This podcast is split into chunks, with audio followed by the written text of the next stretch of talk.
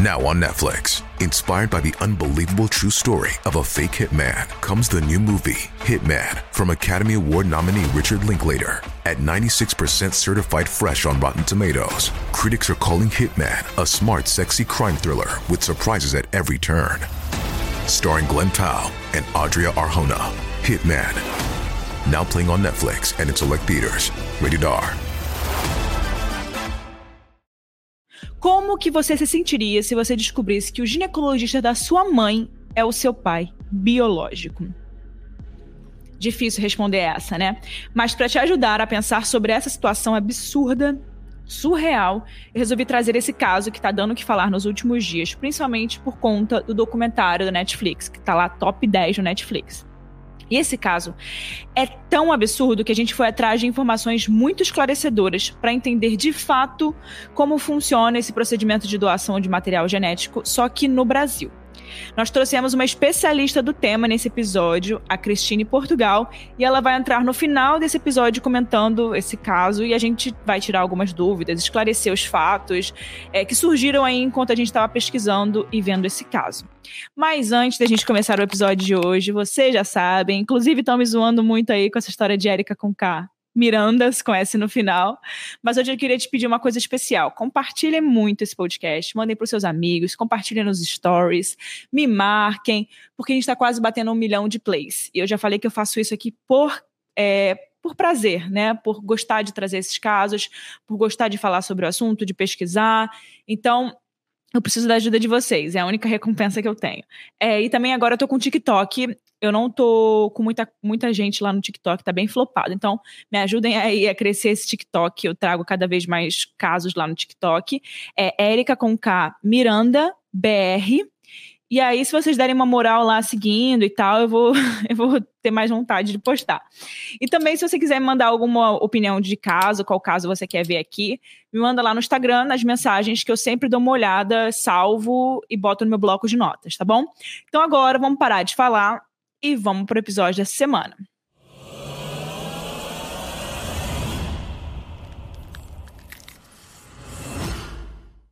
Tudo começou com um teste de ancestralidade. Inclusive, esse teste aí deve estar tá bombando depois desse documentário ter ido ao ar, né? O 2, 3 and Me, 2, 3 e eu, né? Que é um teste aí bem famoso nos Estados Unidos, que você coloca, acho que você recebe um kit dentro de casa, e aí é para você colocar uma saliva sua nesse kit, eu acho que você manda pro, de volta para onde esse teste, né? Eles você manda de volta pelo correio e eles fazem toda a sua teste de ancestralidade. Você consegue ver é, se você tem algum irmão, você consegue ver como é que é a sua questão de saúde pelo DNA, enfim, é muito interessante. Inclusive, queria fazer. Eu fui dar uma pesquisada nos valores, é em torno de 200 dólares. Vamos converter aqui 200 dólares para real. 200 dólares em reais são mil reais, mais ou menos. 900 e pouco esse teste, que eu acho interessante. Imagina, você descobre se você tem outro irmão, você descobre se você tem alguma doença, né, por ancestralidade, enfim. É, tudo começou com esse teste de ancestralidade e a Jacoba Ballard, ela fez esse teste e desde os 10 anos de idade dela, ela já sabia que tinha sido concebida por um doador né, de esperma. A sua mãe e seu pai tinham problemas de fertilidade e naquela época foram procurar a ajuda de um médico para poder ajudar a ter um filho. Então ela já sabia que esse tinha sido o jeito que ela tinha vindo ao mundo, né? Mas a Jacoba sempre teve muita curiosidade em descobrir um pouco mais sobre a sua origem genética e começou a procurar os seus meios irmãos em 2014. Ou seja, ela estava realmente focada em encontrar alguém que poderia ter, ter vindo desse meio desse doador de esperma também, né? E, e ela começou a procurar os seus meios irmãos em 2014 e na época ela tinha 30 e poucos anos.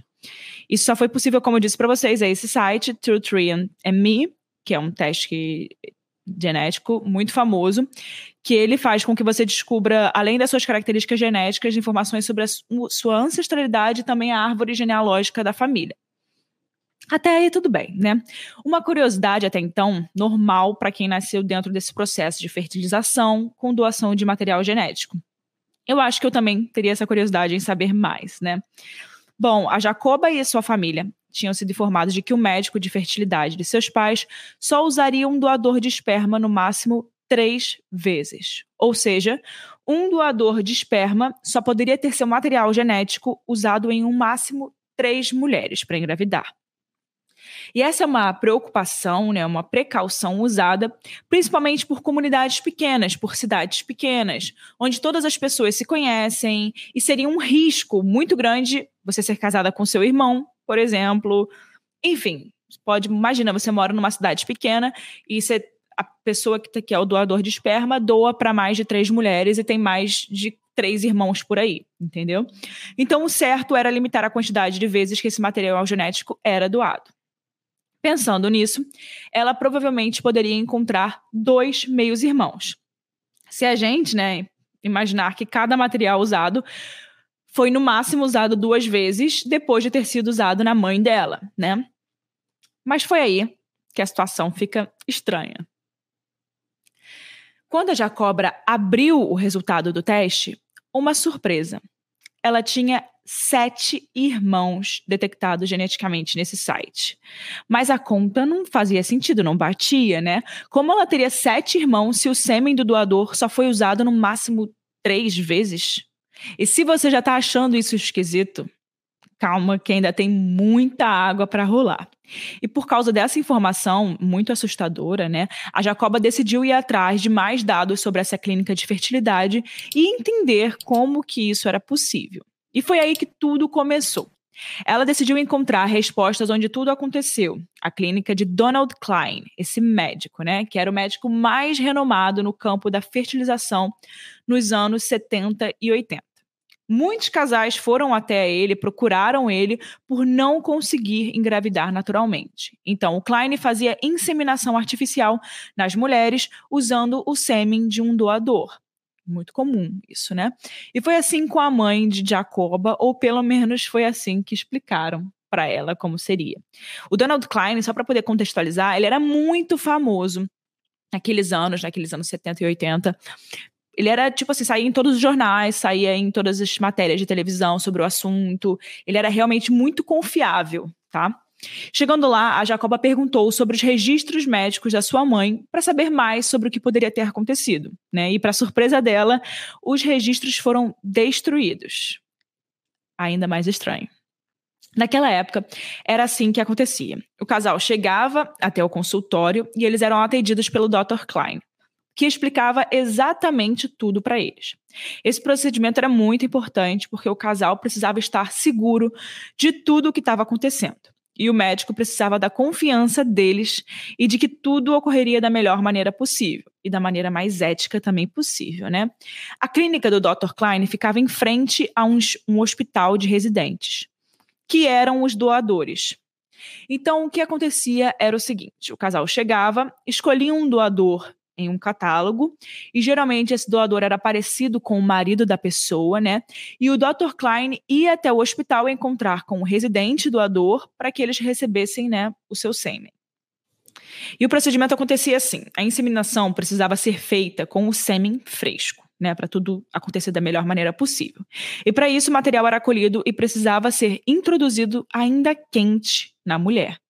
A mulher entrava em uma sala com uma maca se, de, se, tirava a roupa dela, né? Tirava toda a roupa, colocava um roupão e esperava pelo Dr. Klein. Para quem é mulher aqui, é que nem você tem uma consulta com a ginecologista, você bota aquele roupão, você abre a perna ali naquele negócio, naquela maca, que é uma maca que a perna já fica é, própria para você afastar, né, as duas pernas, você fica meio deitada. Então era assim que funcionava, como se fosse quando você vai fazer aqueles exames de rotina no ginecologista.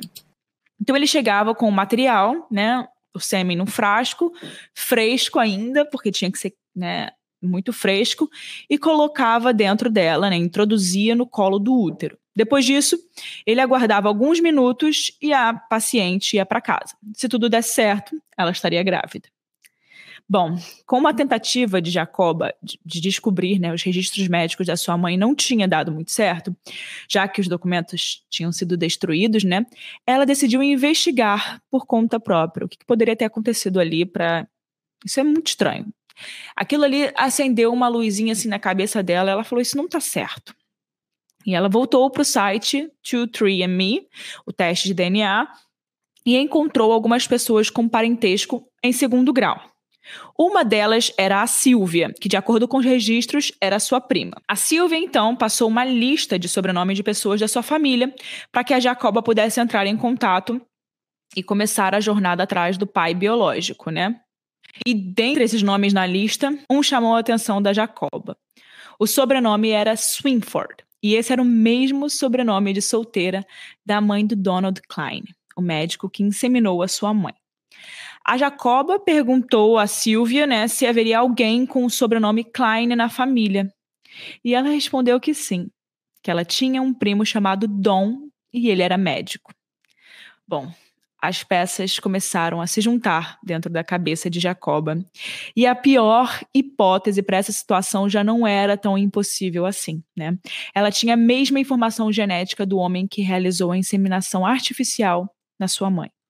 Imediatamente ela decidiu registrar uma queixa no gabinete do procurador-geral, mas o retorno que ela teve foi muito genérico, o que era muito estranho. Afinal de contas, isso se tratava de um aparente crime e de um órgão que deveria proteger e defender as pessoas. A Jacoba passava dias e mais dias aguardando um retorno da procuradoria. Fosse através de uma ligação, uma mensagem, um e-mail, mas ela não recebia nada. Então ela resolveu entrar em contato com meios de comunicação para tentar encontrar algum apoio da mídia, né, que pudesse ajudá-la a divulgar o caso, propagar sua voz e encontrar as respostas para tudo isso que ela estava vivendo. E mais uma vez, nada. Aquilo que a gente fala é a importância da mídia para alguns casos, né, gente? Até que uma apresentadora de TV chamada Angela Ganotti se interessou e se indignou né, com essa história da Jacoba, como era possível. Viu, gente, como é importante os meios de comunicação para poder divulgar, como é que é importante a gente estar tá aqui para poder falar sobre as histórias? Ela prontamente encontrou o telefone do Dr. Klein e ligou para o médico. Mas o médico negou absolutamente tudo. A apresentadora questionou de forma mais clara se ele oferecia então o seu DNA para comprovar que não teria nada a ver com esse caso, já que ele disse que não tinha nada a ver. E ele também negou o DNA dele. Estava muito claro para Jacoba e para Angela que o Klein era o pai. Mas na primeira reportagem que eles colocaram no ar, o nome dele não poderia ser citado. Elas sabiam de toda a verdade, mas como a Jacoba ainda não tinha recebido nenhuma resposta do tribunal, elas não poderiam fazer muito mais do que já estavam fazendo, ao expor o caso na imprensa. Nessa mesma época, um dos irmãos que apareceu na árvore genealógica de Jacoba entrou em contato com ela dizendo que sua mãe também tinha sido paciente do Dr. Klein e que ele tinha sido gerado através do mesmo procedimento. Isso, por si só, já era um grande indício de que a hipótese de Jacoba estava certa. Né? Mas já que o Estado não estava ajudando e a promotoria estava fazendo vista grossa para essa acusação, a Jacoba resolveu ir atrás dos filhos de Dr. Klein que foram criados por ele, né? Nesse encontro, ela contou toda a história e tentaria conseguir alguma informação que ajudasse a descobrir como solucionar o caso e provar que ele tinha usado seu próprio sêmen para engravidar as suas pacientes. Os filhos biológicos, né, que ele, que ele criou, também eram filhos de criação de Dr. Klein. Os filhos biológicos, né, mas os que eram filhos de criação, disseram que certa vez souberam de uma história onde o pai foi doador de sêmen, mas que isso só tinha acontecido uma vez. Na época dessa conversa, as notificações do 23andMe, né, o site do DNA, no e-mail de Jacoba só aumentavam. E com elas também a quantidade de irmãos que iam aparecendo no site. Em muitos desses casos, ela conseguia entrar em contato com essas pessoas e marcar conversas para poder explicar tudo o que estava acontecendo. Os irmãos confirmavam que todas as suas mães tinham sido pacientes do Dr. Klein, mas nem sempre elas precisavam de doações de material genético. Em alguns casos, onde até mesmo o próprio pai tinha levado, né, o pai da menina, da pessoa, tinha levado o material genético dele. Mas Provavelmente esse material tinha sido descartado e no lugar o Donald Klein tinha usado o dele mesmo. Gente, é uma loucura porque esse site, eu nunca mexi nesse site, mas me parece que se você vê que você tem um irmão, você consegue mandar mensagem para esse irmão, se ele está na plataforma, né? Se ele está nesse site. E provavelmente depois que saiu essa matéria na TV, muitas pessoas que, que tinham sido atendidas pelo Dr. Klein, muitas pessoas que eram daquela região, como não tinha sido divulgado o nome dele, ficaram com aquela pulga atrás da orelha. Poxa, um famoso médico da região dos anos 70 e 80. Aí a pessoa olha para o pai, não parece com o pai. A pessoa ficou com aquela pulga atrás da orelha, né? e talvez por isso tenha feito o 2, 3 Me, né? Muitas pessoas depois da matéria começaram a fazer esse teste de DNA. Mas, gente, mas o que mais choca, porque a pessoa fala: ah, não, isso não aconteceu comigo porque eu fui até uma clínica de fertilização, mas usei o sêmen do meu marido, não usei o sêmen de um doador. Então isso nunca vai acontecer com meu filho, né? Só que não, isso acontecia com o Dr. Klein. Gente, imagina quantas famílias foram abaladas com isso. Se um pai descobre que não é pai e que foi enganado pelo próprio médico, como deve né, ser essa sensação? E Jacoba, né, que imaginava ter um ou dois irmãos, se deparou com várias pessoas ligadas à sua árvore genealógica, com o mesmo pai que não era o pai dela. E ela, mais do que nunca, precisava ficar frente a frente com esse homem e olhar nos olhos dele para poder seguir com esse caso, né? E com a ajuda dos filhos, né, que moravam com Klein, a Jacoba marcou um encontro com mais cinco irmãos. O Donald Klein não demonstrava nenhuma reação, e pior do que isso, ele foi encontrar seus supostos filhos segurando uma arma, o que deixava tudo ainda mais estranho. Ele precisava intimidar essas pessoas de alguma forma. E ao encontrar com eles, ele adotou uma postura distante e meio como se não se importasse. Ele perguntou nome, idade, profissão para esses supostos filhos. Era como se ele estivesse catalogando essas pessoas, ao mesmo tempo que estava julgando as escolhas de vida de cada um. Eu acho que na cabeça dele devia passar alguma coisa do tipo: quais desses meus descendentes se deram bem na vida? Até que em um determinado momento, ele se volta para Jacoba e entrega um papel para ela. No papel estava escrito Jeremias 1, 5. E significa livro de Jeremias, capítulo 1, versículo 5. O versículo diz, abre aspas, antes que se formasse no ventre, eu te conheci. Fecha aspas. O mais bizarro dessa história era que enquanto jovens, né, mulheres tinham o sonho de construir uma família com seus maridos e se submetiam a esse tratamento, elas nunca poderiam imaginar que enquanto tiravam a sua roupa né, e se deitavam naquela maca do médico, o Dr. Klein estava em uma outra sala, né, perto ali da sala dela, ejaculando. Mas se você quiser ir mais fundo nesse pensamento, para o Dr. Klein fazer isso, ele precisava de algum estímulo sexual, né? Se você parar para pensar, como é que ele ejaculava se ele não tinha nenhuma vontade de ejacular, né? Então ele estava ali numa outra sala, do lado da da paciente dele, uma sala provavelmente do lado, ejaculando, voltava com aquele sêmen, né, fresco e estava pronto ali para fazer o procedimento. Logo ele, né, um médico sério, completamente seguro de si, que nunca titubeava, né, em momento algum, estuprava mulheres sem, elas, sem que elas soubessem, né? E algumas pessoas próximas ao Dr. Klein diz que ele era tipo um cara soberbo, né? Ele menosprezava o conhecimento de outras pessoas que trabalhavam na mesma área que ele, outras pessoas que trabalhavam com fertilização, com esse tipo de área da medicina. Então ele era soberbo nesse assunto, já que ele tinha tantos casos de sucesso né, nessa questão de fertilidade. Ele sempre sabia mais do que todo mundo, e as mulheres que passavam pelo consultório eram apenas uma pecinha né, dessa história mais assustadora e preocupante. E você já vai entender o que eu tô falando. A apresentadora do canal 59, a Angela, né, da Fox, voltou a entrar em contato com o Dr. Klein e dessa vez ela foi ameaçada. Na mesma hora, ele ligou para Jacoba também, pedindo para ela que ela parasse de contar essa história para a imprensa, porque isso poderia acabar com o casamento dele e com a reputação que ele tinha dentro daquela região, daquela comunidade. E é óbvio que a Jacoba não cedeu, né? Na verdade, depois disso, ela entrou em contato novamente com a procuradoria. Mais uma vez, ninguém respondeu ela. E como nenhuma autoridade parecia querer ajudar né, nesse caso, a Jacoba decidiu investigar por conta própria. Ela falou: Ah, quer saber? que se dane, então eu vou fazer esse trabalho sozinha. Ela foi atrás de matérias, entrevistas, participações em congressos do Dr. Klein. Ela procurou toda a vida do Dr. Klein em todos os jornais, tudo que vocês imaginarem, blogs, artigos e tudo mais. Ela, nesse momento que ela viu que o Dr. Klein estava ameaçando ela e a Angela da Fox, ela falou: epa, então a coisa pode ser muito pior. Ela estava com aquela pulga atrás da orelha e ela queria fazer alguma coisa para que esse caso fosse mais notado, né, gente? Ele tentou ameaçar ela, fazer com que ela parasse, mas é claro que isso não ia ser o suficiente, né? E os alertas continuavam chegando, né, com novas informações sobre irmãos lá no site, não parava.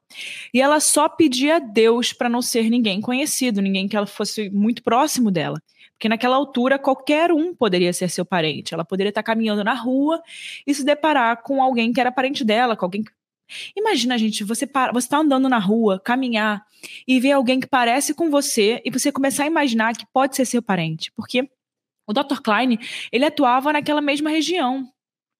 Porque ele era daquela, ele estava inseminando mulheres da região de Indianápolis, né? Então várias pessoas poderiam ser da mesma cidade. Imagina, você está andando na rua e você poder imaginar que qualquer um pode ser seu irmão. E nas buscas feitas por Jacoba, ela encontrou uma informação que poderia explicar a origem, ou pelo menos um gatilho para essa história toda. O ano era 1963, o Dr. Klein estava dirigindo o seu carro e ele atropelou uma menina que andava de bicicleta pela rua. Essa menina não resistiu e morreu. E ele contava para todas as pessoas que esse momento mudou a vida dele. Mas seria esse acontecimento, né, um trauma tão grande para ele tentar se redimir dessa forma, logo dessa forma. Ainda nessas buscas, ela também descobriu que o Donald e a sua esposa eram conselheiros matrimoniais da sua igreja, né? eles eram muito frequentadores de uma igreja. Além de encontrar declarações né, de, do, de Dr. Klein dizendo que as pessoas, para entrar no céu, precisavam ser cristãs. Ele se vendia como um homem piedoso, divino, de bom coração, mas alguma coisa fazia ele se levantar da cama todos os dias, se masturbar e colocar o seu sêmen no colo de útero das suas pacientes, né? No colo do útero das suas pacientes. Nesse ponto, a Jacoba já havia descoberto mais de 60, 60 fucking irmãos. Isso aí que você ouviu. O que se passava na cabeça de Dr. Klein? Né? Ele fazia isso para promover a sua própria carreira? Era algum tipo de fanatismo religioso, alguma tara sexual? Que, que, que droga é essa, né? A Jacoba ficava cada vez mais obcecada com tudo isso, né, gente? É claro, olha que loucura, tentando juntar as peças. Um certo dia, quando a procuradoria resolveu, né, depois de 60 irmãos, a procuradoria resolveu responder o e-mail, ela entrou no Facebook, ela procurou o nome dessa pessoa que tinha enviado o e-mail. Uma dessas pessoas tinha no e-mail o nome Quiverful, mas o que isso significava? Não parecia ser um sobrenome. E não era mesmo. Quiverful é nada mais, né, nada menos do que um culto fundamentalista que tem como objetivo gerar o maior número de filhos possíveis. Dentro dessas famílias, as crianças são criadas com vários objetivos, dentre eles, de serem pessoas envolvidas na política quanto adultos. E a lei civil para eles é a Bíblia. Para completar tudo isso, gente, esse culto ainda prega a apropriação da raça branca sobre todas as outras raças. Talvez por esse motivo, as crianças nascidas de Donald né, Klein, de Dr. Klein, eram todas brancas de olhos azuis ele não introduzia seu sêmen em mulheres que não fossem brancas. Então, resumindo, Quiverful era um clã ariano que usava mulheres para procriar e dissipar né, o seu fundamentalismo religioso. E a passagem de Jeremias que ele tinha citado, lembra? No capítulo 1 do versículo 5, era ativamente defendida por essas pessoas de Quiverful. E aí a gente começa a se questionar por que, de acordo com a promotoria, né, o ato em si não poderia ser considerado um crime. O que nos leva a pensar que poderia ter alguém na promotoria, né, que estivesse protegendo de alguma forma as ações do Dr. Klein. Onde entra o consentimento nessa história? Será que ele não conta? Quando a agressão deixa de ser uma agressão sexual e passa a ser clínica, né? Ou vice-versa. O fato é que a promotoria dizia que o júri não ia encarar isso como crime, já que as mulheres queriam engravidar. Gente, vocês estão entendendo qual é o problema aqui? Não se sabe, não se consegue dizer aonde o crime começa e aonde é um crime, se de fato é um crime. Porque, querendo ou não, não tem nenhuma ação que regula, não tem nenhuma lei que regulamente isso. Esse é o problema. Nesse meio tempo, o Dr. Klein conversou com a promotoria através de documentos, afirmando categoricamente que nunca utilizou o próprio sêmen nas pacientes. Mas agora já era tarde demais, né? A investigação já tinha começado. Assim que a investigação começou, havia um mandado de busca para pegar o DNA dele. Né? Eles precisavam provar isso de alguma forma. Foi ordenado que ele abrisse a boca para poder oferecer uma amostra de seu DNA, e mesmo sem gostar né, dessa obrigação, ele não tinha outra opção. O resultado não poderia ser outro. Jacoba era 99,99% 99,99% sua filha. Isso era péssimo para o Dr. Klein por vários motivos, né? Para o seu casamento, para sua reputação e para a sua condição na justiça. Afinal, ele tinha documentado por escrito que nunca tinha cometido esse crime, né? E como vocês talvez saibam, né, até esse caso do Johnny Depp, você não pode mentir na justiça, né? Isso é uma das piores coisas que se faz, é você mentir na frente do júri. Nos Estados Unidos isso é crime a promotoria tinha sido enganada nessa questão, né? E eles tinham isso como prova. Estrategicamente, o Donald resolveu assumir a culpa para sua pena ser menor. No dia do tribunal, os filhos estavam todos reunidos, porque afinal de contas, finalmente eles veriam o Dr. Klein, né, confessar o crime que tinham cometido contra as suas famílias. Donald entrou acompanhado dos seus advogados, parecendo um senhor super frágil bem vovozinho, sabe? Ele com certeza estava fazendo isso para impressionar a juíza, mas ele nem precisava tanto, né? Ela parecia defender o Donald na cara dura, o que deixava as pessoas perplexas. Além disso, um procurador escreveu uma carta para a juíza pedindo clemência ao criminoso. Adivinha só o que aconteceu?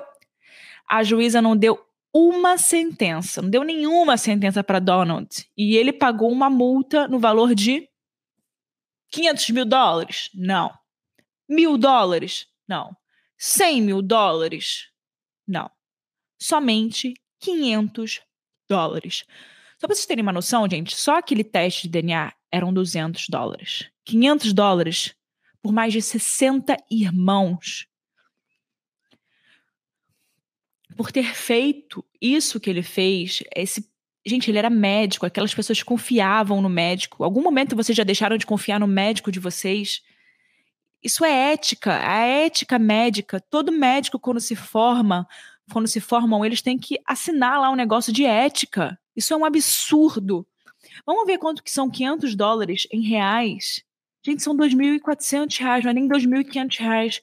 Imagina o médico da sua mãe né, que você pagou ali, deve ter gasto uma grana para fazer essa fertilização, não deve ter sido barata, não deve nem ter sido 500 dólares, deve ter sido muito mais que isso na época, nos anos 70 e 80, já faz muito tempo, né?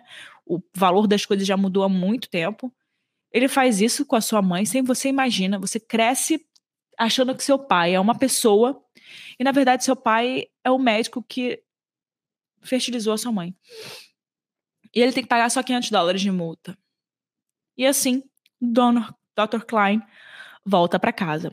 Uma coisa que eu não comentei aqui, que é muito importante, é que para você ser um doador de material genético, você precisa fazer uma bateria de exames para comprovar geneticamente que você está apto para isso. Ou seja, né, pessoas com doenças autoimunes são descartadas para não continuar proliferando aquela doença, né? Porque quanto mais pessoas que doam aquele material genético, mais aquele material genético vai continuar circulando. Então, as pessoas precisam não ter nenhum tipo de doença, né, principalmente as autoimunes. E cerca de 30% dos homens são descartados né, do banco de espermas por conta de doenças autoimunes.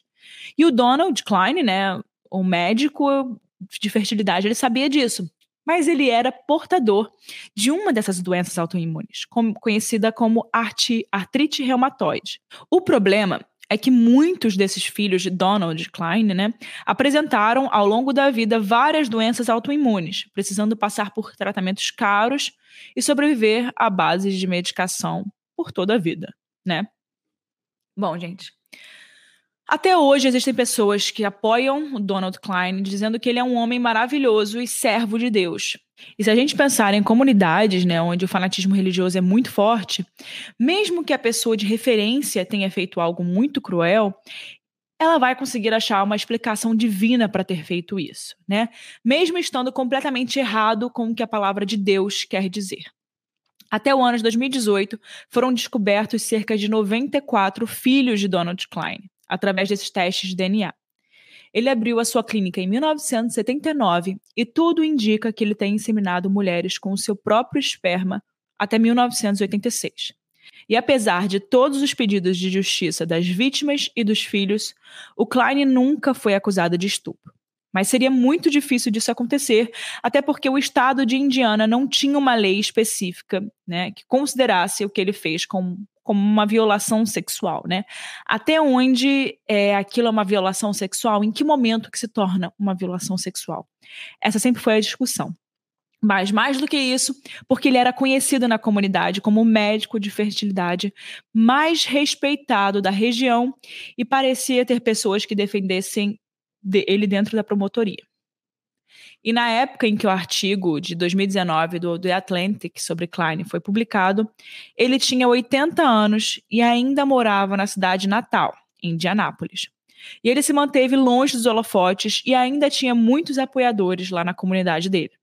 O bizarro, o bizarro disso tudo é que vários dos filhos de Dr. Klein também viviam em Indianápolis, apenas alguns quarteirões de distância, alguns metros, né, gente? Alguns quilômetros de distância.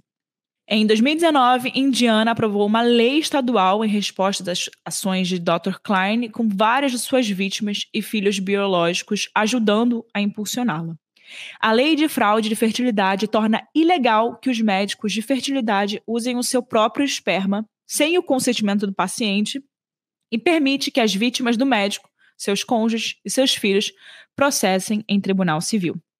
Como eu falei para vocês, hoje nós trazemos o episódio né, a pesquisadora Cristine Portugal, que bateu um papo com a gente sobre esse tema e esse caso em particular. E aí, pessoal, trouxe aqui a Cristine, estudiosa né, desse assunto, ela estuda é, como a tese dela sobre esse assunto. E a gente vai trazer ela aqui para fazer umas perguntas de como seria se esse caso acontecesse no Brasil. O que, a gente pode saber, né? O que, que, a gente pode fazer se a gente se dá conta que a gente teve esse tipo de doação né, de esperma, mas é do próprio médico que fez esse trabalho. Como assim, né? Como é que a gente age numa situação dessa? Cristine, Portugal, queria te fazer essa pergunta que o Dr. Klein, lá em Indianápolis, ele teve que pagar uma multa de 500 dólares e ele foi embora para casa. Se fosse no Brasil, de que forma que um médico desse poderia, né, de fato, ser punido? Uhum. Bom, inicialmente eu queria agradecer o convite, né, de estar aqui com vocês. Para mim é uma honra. Espero que possa contribuir com esse caso. Bom, inicialmente falando um pouquinho do caso, né, é muito assustador lembrar de todos os aspectos que esse documentário trata, né?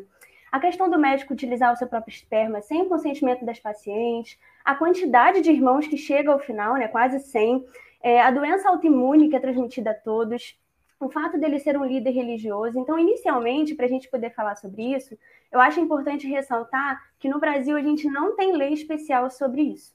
Então, a reprodução humana assistida no Brasil ela não é regulada por uma lei especial o Código Civil ele trata de uma forma muito tímida sobre ela. E o que é muito ruim, porque a reprodução humana assistida ela é muito complexa. Ela tem muitos desdobramentos. Então, o ideal seria que ela fosse tratada por uma lei especial. Né? E, o, e o primeiro bebê que nasceu no Brasil foi em 1980. E até hoje a gente não tem uma lei sobre isso. Então, acaba que isso causa muita insegurança jurídica, né? Para poder tratar disso aqui no Brasil. Então, assim, falando sobre essa questão de como ele seria punido, é, poderia ter uma discussão ali sobre um estupro, uma violação, um crime de violação sexual mediante fraude, mas para ser bem sincera, minha opinião é que nenhum desses dois crimes encaixariam nesse caso.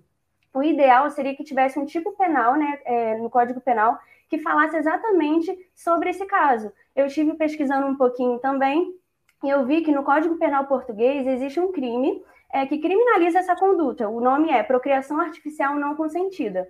Então, eu acho que aqui no Brasil a gente deveria ter, ter esse crime. E como não tem, causa muita insegurança jurídica. é, é, fato que ele abusou dessas mulheres, né? ele violou a liberdade dessas mulheres. É, só que, assim, aqui no Brasil a gente não tem lei sobre isso. Não tem um tipo penal específico para essa conduta. Então, assim, não se encaixaria muito em estupro, porque o estupro ele tem que ter a violência e a grave ameaça, e ali talvez não seria é, caracterizado isso, né? E no estupro, tanto no estupro quanto na violação sexual mediante fraude, a gente tem o dolo de a intenção, né, de satisfazer a lascívia. Então, isso vai depender da interpretação do caso. O, o, ideal seria que tivesse mesmo um crime que tipificasse essa conduta, mas a gente não tem. Não tem nenhuma lei que é, detalhe os procedimentos, como que deve acontecer. A gente não tem lei sobre isso. E também no Código Penal a gente não tem esse crime. Então, acaba que fica aí uma dúvida né, de como seria isso aqui no Brasil, o que não é ideal. O ideal seria que tivesse.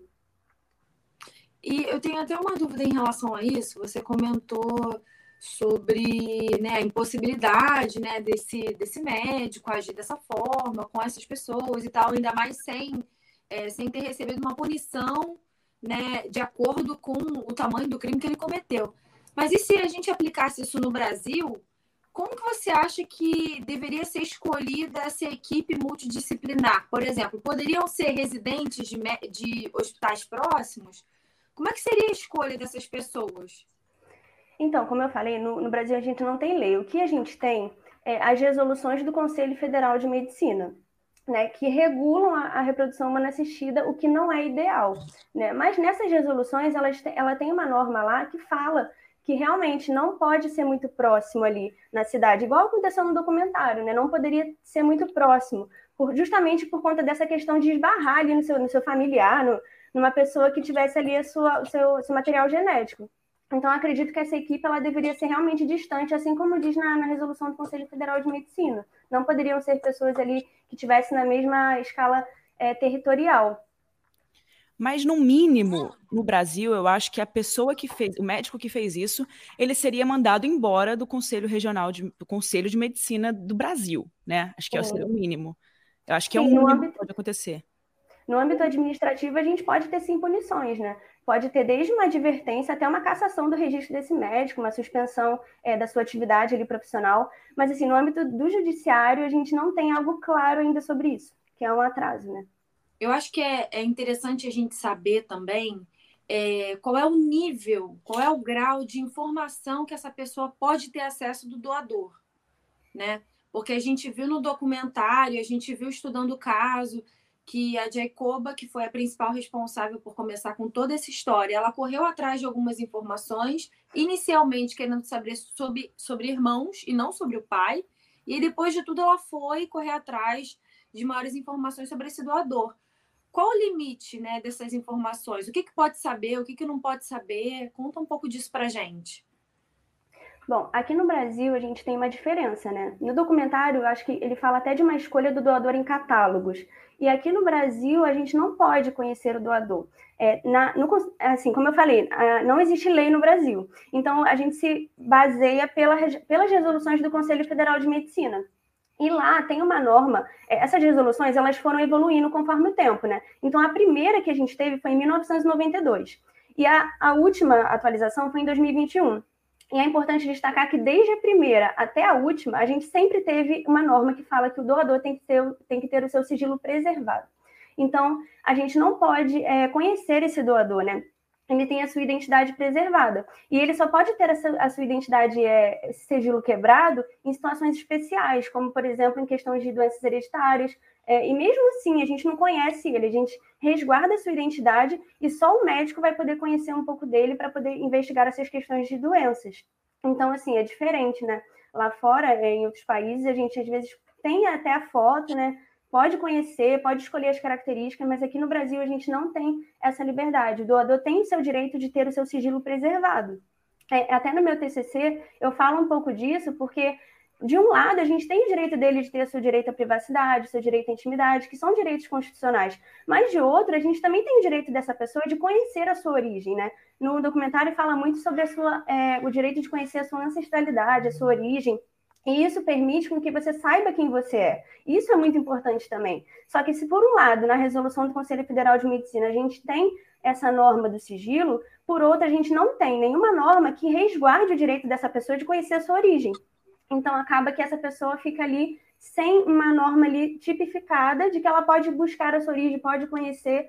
É, claro, se ela for até o judiciário, numa ação, pode ser que ela tenha esse direito resguardado. Só que a gente está falando ali que, por um lado, tem o seu sigilo ali preservado, doador, mas não fala nada sobre a busca dessa origem.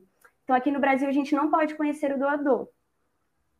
Porque se você para para pensar e a gente fala, ah, não precisa conhecer, isso tem uma razão por quê.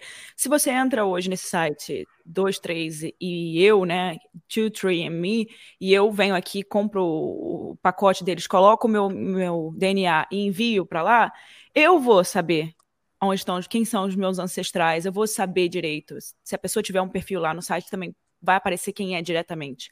Então, assim, por mais que seja algo no Brasil né, que não não pode, etc.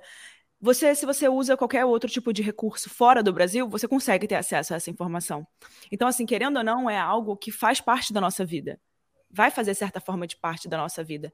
E, enfim, foi dessa forma que essas mulheres descobriram, é, usaram essa tecnologia, que hoje em dia está disponível para qualquer um. Se você tiver mil e poucos reais ou 200 dólares, você consegue saber sobre seus ancestrais. Você pode estar no Brasil, só compra o kit, leva e e envia de volta. Eu posso comprar, levar para o Brasil uma amiga minha, vocês usarem e trazer aqui de volta e eles vão botar toda ali a minha árvore genealógica. Então, assim, é uma tecnologia que existe. Então, pra, na minha opinião, a lei do Brasil está até tá atrasada de acordo com a tecnologia que existe. Porque você pode ter acesso a essas informações hoje em dia com um site. E é direito da pessoa, né? De conhecer a sua origem, de saber quem você é. A gente via muito no documentário é, eles falando assim, caramba, eu descobri que o Dr. Klein é meu pai e agora eu nem sei quem, mais, quem eu sou mais, tipo. E é, talvez a gente nunca vai entender isso, né? Porque só quem passa vai entender.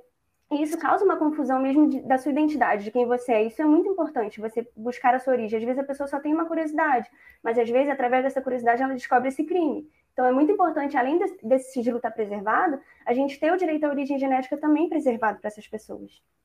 Sim. E, Hanna, você tem mais alguma pergunta? Era só uma, mais uma última pergunta. Você estava falando dessa questão dos registros, e no documentário a gente vê que ele é, acabou com todos os registros dos pacientes, né? O que para a gente soa como um absurdo. Mas, assim, na visão que você tem como pesquisadora, é, como que o direito encara esse ato que ele, que ele cometeu de acabar com todos esses registros e todas essas provas? Então, na resolução do Conselho Federal de Medicina, a gente tem que é, as clínicas elas devem ter permanentemente esses registros, né? Então, é, por óbvio, essa, essa conduta dele foi totalmente descabida. Aqui no Brasil também seria, justamente por isso. Como no Brasil a gente não tem lei, né? Esses balizamentos, eles, nos, eles baseiam os nossos pensamentos. Então, essas clínicas é, onde são feitas doações, né, elas devem manter de forma permanente um registro dos doadores, justamente por questões dessas, embora tenha sigilo, né? Então, como no documentário ele destruiu tudo, é, isso também estaria em desconformidade com a lei brasileira. E ele nem foi punido, né, da forma como deveria. e até demorou, né? A procura, procuradoria lá demorava a responder, então assim, é, é muito complicado. É, essa, a procuradoria foi para mim foi o pior de todos. Demorou muito porque era, é quem pode ajudar, né? É quem pode trazer alguma coisa. Ou seja, a mídia, mais uma vez, foi a responsável por ajudar a um caso ser veiculado. Porque se dependesse do Estado, enfim, ia Não, ficar é parado. Mas, Cristine, é, muito obrigada.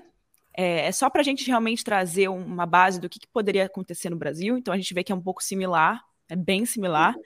Mas eu queria também, eu sempre gosto de deixar a opinião e eu gosto de avisar que é a opinião. Se você tiver alguma opinião sobre esse caso, sobre é, essa situação, sobre o que, que você acha que poderia ter acontecido, de que forma que ele poderia ter, ter sido punido, enfim, uma opinião sua e é que abre a parênteses para opinião mesmo. O que você quiser falar, se você quiser. Então, é, eu acredito que se isso acontecesse no Brasil, é, isso ia causar uma grande confusão também, justamente pela falta da, da ausência da legislação.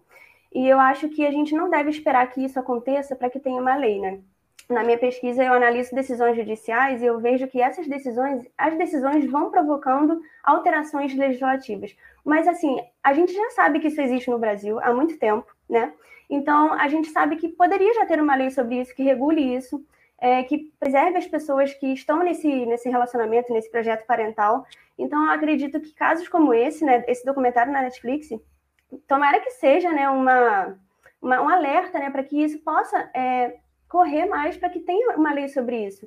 É, no Congresso Nacional já tem muitos projetos de lei há muito tempo sobre isso, mas nada vai para frente. Então, eu acho que esse caso, né, um absurdo que aconteceu, ele pode ajudar, né, talvez, um alerta para que uma lei possa ser criada sobre isso, é, porque imagina, o que aconteceu ali não está tipificado no Código Penal.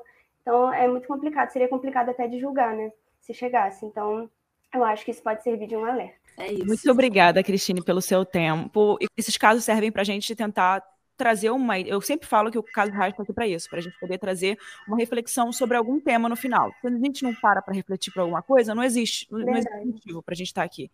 Então, eu acho que esse é um grande motivo. Hoje, se vem se algum médico que faz esse tipo de coisa no Brasil, que não, não é. Não é Seria difícil. uma novidade, né? A gente nem saberia o que ia acontecer, né? Teria ali um caminho, outro caminho, mas sim, não tem uma coisa clara sobre isso. Então, muito obrigada, foi um Gente, prazer. eu que agradeço, tá? Minha primeira experiência, muito obrigada pela confiança e eu que agradeço. Claro, claro. Galera, eu agradeço muito, né, para quem ficou até aqui. Muito obrigada por todas as mensagens que eu recebo de vocês sempre nas minhas redes sociais. Isso motiva a gente a sempre continuar aqui. É, e vocês gostaram de receber uma convidada aqui no episódio de hoje, uma especialista no tema? Me falem aí, porque eu posso trazer mais vezes, né? E se você é um especialista de alguma área que queira falar, né, sobre algum caso aqui, a gente pode falar junto, me manda uma mensagem, tá? Meus, meus contatos estão sempre no, na, na descrição de todos os episódios, então para me encontrar é muito fácil. Então me conta aqui nos comentários o que, que você achou na box de perguntas e eu te vejo na próxima semana com um caso.